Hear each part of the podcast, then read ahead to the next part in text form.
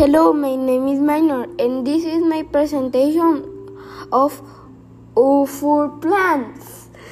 The awful thing, the awful things of plants are fruits, vegetables, and there are also medicine plants that help you and will help your friend and your family. Thank you.